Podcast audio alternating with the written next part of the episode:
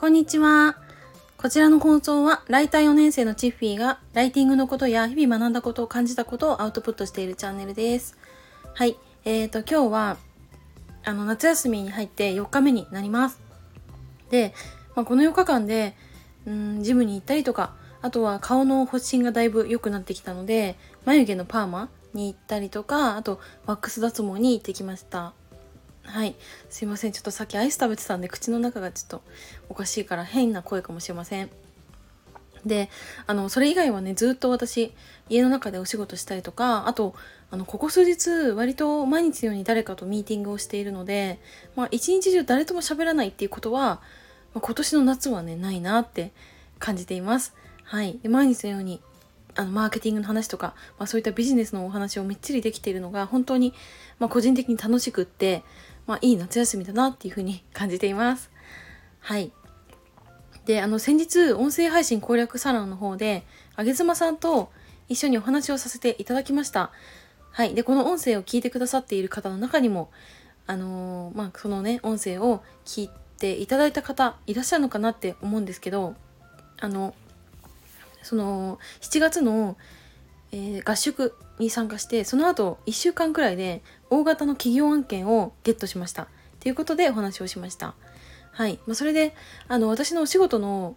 あの回し方というかあのもらい方というか、まあ、そういうのってあの会社の、まあ、経営者みたいな方あのそういった決定権を握っている方に近づいていってそこからお仕事をもらうっていう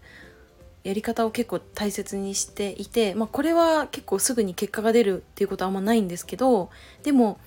あの初期の頃から割と種まきというか、まあ、ちょっとずつ人間関係を構築していくっていうのは意識してやってきました。はい、で私はあのあの皆さん結構チャットレディをやっているからそういう仕事してるのかって勘違いされるんですけど私は普段あの建設関係のお仕事をしていて、まあ、その建設関係のお仕事してると、まあ、社長さんとか一人親方とか、まあ、そういった方結構多いんですね。なので、まあ、そこにちょっとやんわりと声をかけたりっていうのはしています。あんまりね声かけちゃうとちょっとライター活動してるのバレちゃうので、まあ、そこはちょっと上手にやってるんですけど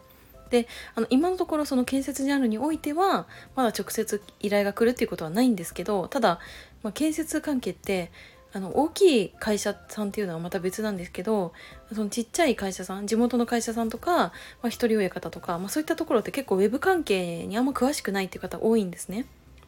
うん、だからあのもしかしたら私力になれるんじゃないかなお仕事になれるんじゃないかなと思って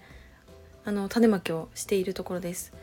はい、であげずまさんとお話しした時にも私言ったんですけどあの結構その、ま、そういったね経営者の方とかお偉いさんとかに気に入られる方法として私は名前を呼ぶことを意識しています。はい、であの私2年前にチャットレディをやってた時にあの初めましての男性がまたまた次にたくさんの女の子がいるところから私を選んでくれるように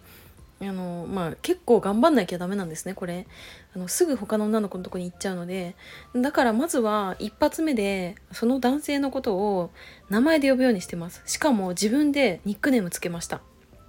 はい。でまあ、その積極的に名前を呼んでいきましょうっていうふうに私あの当時スタッフさんからも教育を受けてたんですけど、まあ、これは本当に大事だと思っててやっぱり自分の名前ってさ本当にこう言われて心地いいものだなって思うし名前呼ばれて嫌になることってないじゃないですか。はい。で、こんなこと言ってるんですけど、私ちょっと前に、あのー、彼氏に名前呼ばれなくって、なんかそれが本当なんかイラってきて、ブチ切れたんですけど、なんか、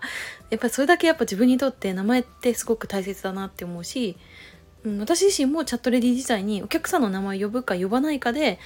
やっぱりその、まあ、その後常連さんになってくれるかそうではないかっていうのは大きく変わったなって思っています。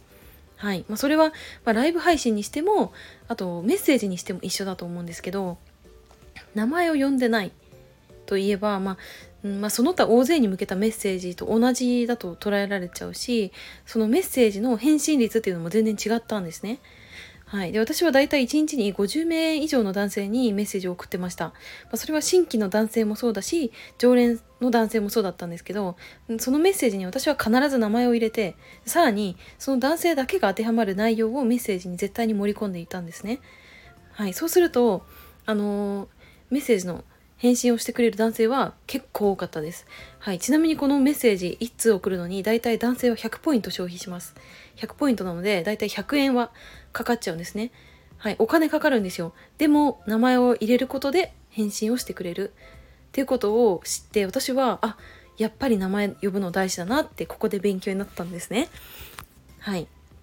で、この名前を呼ぶっていうのは、でも、なんか最低限、なんか人として嫌われない土台作りというか、うん、なんか名前を呼んで、ちょっと、その、相手のことを気になるかなって思ってもらえるところだと思ってるので、ここからスタートになるって思ってます。はい。なので、その土台がようやくできたっていう段階だと思うんですけど、じゃあ、1回お仕事をした時に2回目にお仕事につなげるためにはどうしたらいいのかなっていうと、まあ、ここは相手にとってのメリットをひたすら伝えること？とうんと、まあ、伝えなくても直接伝えなくてもメリットを感じ取ってもらうこと。この2つが大事かなって思っています。はい、で直接メリットを伝えるっていうと例えば、うんまあ、経験を伝えるとか、うん、こういう自分は経験をしてきたから、まあ、自分の経験談、まあ、それからまこういう資格を持ってる。だからそれをうんまあ、使うというかそれを利用することで SEO で上位表示狙いますよとかあとはあの直接伝えずにメリットを感じ取ってもらう方法っていうのはあの私がよくやってるのはあの記事の中にこう内部リンクっていうものを設置するんですね。この内部リンクっていうのは同じメディアに掲載されている記事を自分の記事にこうリンク挿入するっていうことなんですね。はい。で、あとはあのなんか数値とかなんかデータとかを使う場合に、まあ、記事の中にそのまま数字を入れてもちょっと分かりづらくなっちゃうので私は結構表を使って挿入したりとか、うん、そういうことは結構自発的にやってますね。あのこれはクライアントによってそこまでやらなくていいっていう方もいるし逆に迷惑っていう方もいると思うのであのここは結構考える必要はあるしあの確認取る必要はあるんですけど私の場合はあの別にマイナスにならないなっていうのを、まあ、普段のやり取りからも感じ取ってるので、まあ、勝手に結構やっています。はい。で、あとは、まあ、結構これちょっと微妙なんですけど、あの、最初、一番最初の、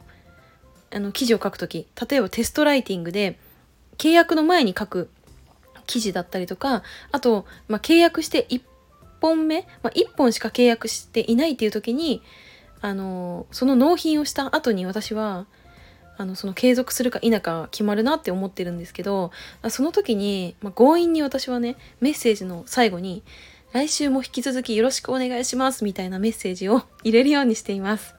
はい、これは本当に記事のクオリティに全く自信がない時でも私はやってましたね。はい。うん、なんかこうすることで、ちょっとね、あの、なんだろうな、こう断りづらいというか、うん、なんかすごくこう自信満々に言ってる感じがして、なんか任せてもらえるっていうことも結構あったんでこれは結構おすすめです。はいということであの大型の企業案件をいただいたということで、まあ、なんかお主魔法のようなテクニック使ったんだろうとか裏技的なことなんかやったんだろうって思った方ももしかしたらいらっしゃるのかなって思うんですけど実はそんなものは一つもありません。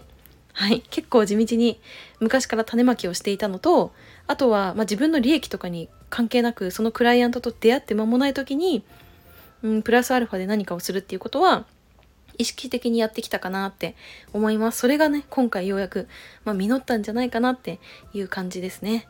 はい。ということで、まあ、今週来週もちょっとあの経営者の方とつながる機会があるので、まあ、そこでちょっとあのお仕事につながるものがないかなとか何か私ができることないかなっていうのを探っていきたいと思います。はい。それでは今日はこの辺で終わろうと思います。最後までお付き合いいただきありがとうございました。バイバーイ。